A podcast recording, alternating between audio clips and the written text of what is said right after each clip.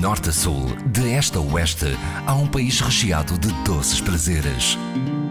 São Tentações de Portugal, com histórias para saborear na IRDP Internacional, com Adília Silva. É um doce que se aprende a comer e é feito como se alguém estivesse a desenhar uma espiral. A confeitaria portuguesa assenta hoje reais no Alto Alentejo. A razão para tal chama-se manjar branco. Nasceu no convento de Santa Clara, depois foi transmitido às funcionárias do convento e daí eh, a mãe da senhora que me ensinou aprendeu com essas funcionárias.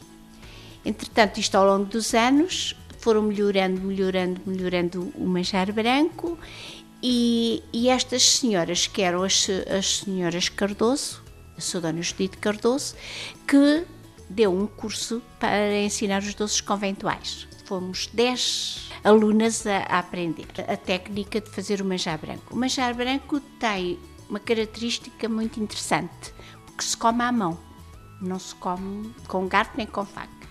Ele é feito com açúcar em ponto, com farinha de arroz e leite, faz-se um creme e depois do creme estar feito, vai-se montar num prato completamente raso.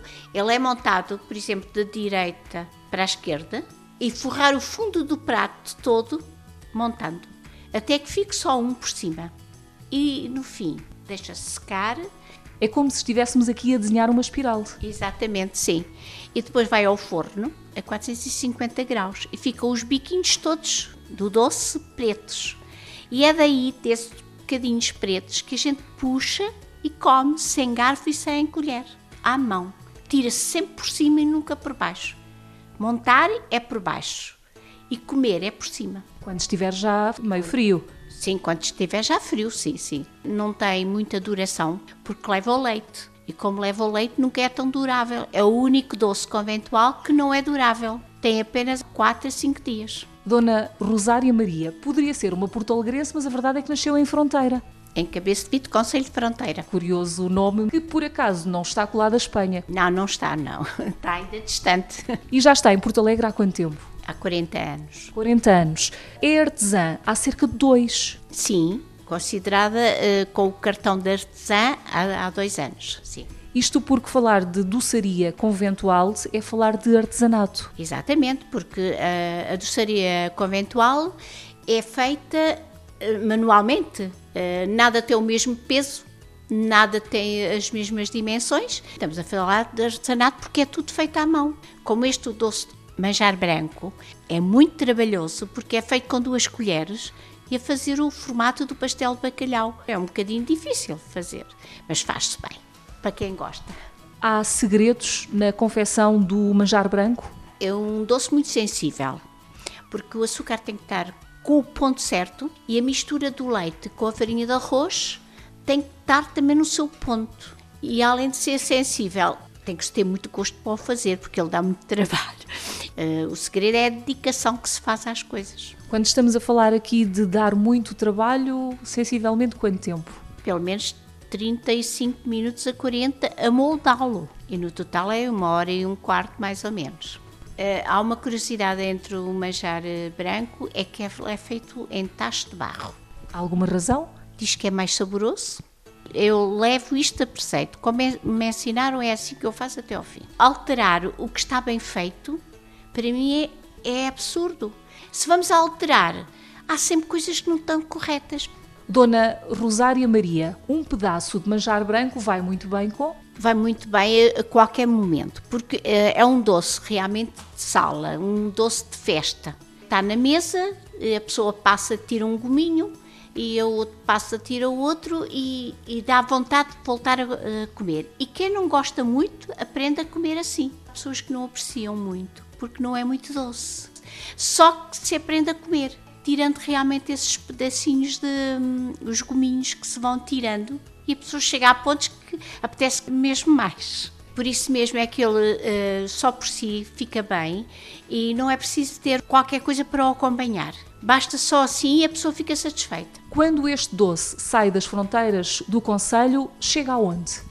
chega a Lisboa, chega ao Porto, tenho vários clientes no Porto que eu uh, envio pelo correio. Tenho também em Lisboa duas casas em que forneço uma que é a Casa dos Ovos Moles de Lisboa, junto ao Jardim da Estrela, faz esquina, e tem na Avenida de Roma uma pastelaria também que forneço. Na minha campainha tocam todos os dias de várias partes do país e até internacional. Já têm vindo imensas pessoas do Japão, do Brasil, franceses, ingleses, Macau. E é raro o dia em que não aparece pessoas de todas as partes do país e do mundo. Dona Rosária Maria é doceira há 18 anos, tem o reconhecimento oficial, portanto, de ser também uma artesã. Todo este tempo de experiência, portanto, à qual se soma também aqui 25 eh, anos dedicados à confecção de outros eh, doces, certamente já teve a oportunidade de viver muitas histórias, portanto, com estas obras que saem das suas mãos. Olha, tenho uma história muito engraçada. Uma segunda-feira, logo de manhã, bateram-me à porta e eu fui abrir a porta e encontrei dois senhores brasileiros que vinham procurar os doces. E eu, segunda-feira de manhã, não tinha nada. Eu disse: Olha, eu não tenho nada. Ai, temos imensa pena porque andamos há dois meses na Europa e, e precisávamos provar os doces de Porto Alegre. Eu disse: Tem os senhores vão onde? Ai, vamos para Castelo de Vide e Marvão. Então vão lá a Castelo de Vide e Marvão. Quando voltarem, passem por cá, que eu tenho cá qualquer coisa. E quando eles voltaram cá, já tinha ido até comprar um bolo finto que não é da minha área, mas eu comprei para os senhores provarem. Coloquei aquilo tudo aqui na mesa com uns pratinhos e tal. E fui buscar uma ginginha que eu faço e os senhores ficaram encantados comigo. Entretanto, os senhores iam para pagar. Eh, quanto é que nós devemos? Digo, ai, não devem nada, os senhores só provaram, porque eles só provaram, não eram para levar. Ah, não, temos que pagar. Não, não pagam nada, então os senhores provaram só. Foram-se embora, despediram-se aos beijinhos comigo, meio para cá, meio para lá. No outro dia de manhã, voltam-me a tocar à porta e eu vou à porta, encontro os senhores com uma grande prenda. Vieram-me oferecer uma taça enorme da Vista Alegre, uma taça muito bonita. E eu fiquei um bocado, assim, um bocadinho comovida com aquilo, mas não era razão para isto. Entretanto, veio o Natal, mandei-lhes as boas festas, eles mandaram as boas festas. São histórias muito interessantes que nos marcam e os seus doces sensibilizaram-nos. Eles ficaram tão sensíveis à minha uh, reação de lhes pôr a mesa com os doces que tinha, mas era uma questão de simpatia para com as pessoas que vieram de tão longe e vinham com tanto empenho de conhecer os doces. Eu achei que era interessante ter aqui um, uma mesinha engraçada para eles. Dona Rosária Maria, aqui neste espaço dedicado aos doces conventuais, para além desta perdição que acabamos de, de conhecer um pouco melhor, quais são os outros motivos uh, que provocam a gula? Os fartos, reboçados de ovo, o queijo dourado, uh, temos também o docinho do céu, a lampreia, uh, os pastéis de Santa Clara, as miniaturas e o leite serafim. Depois de degustar a primeira unidade deste doce aqui no seu espaço, Rosária Maria Doces Conventuais, portanto aqui muito perto do, do jardim, quais são os outros locais que justificam, portanto, uma visita aqui à cidade de uh, Porto Alegre, portanto, outrora também conhecida como a cidade dos Sete Conventos? Eu aconselhava ir ao Convento São Bernardo, Uh, aconselhava ir ao Museu da Tapeçaria, Guifino, e ao Museu Zé Régio. Além disso, temos o Jardim da Corredora e temos aqui o Jardim da, da Avenida da Liberdade.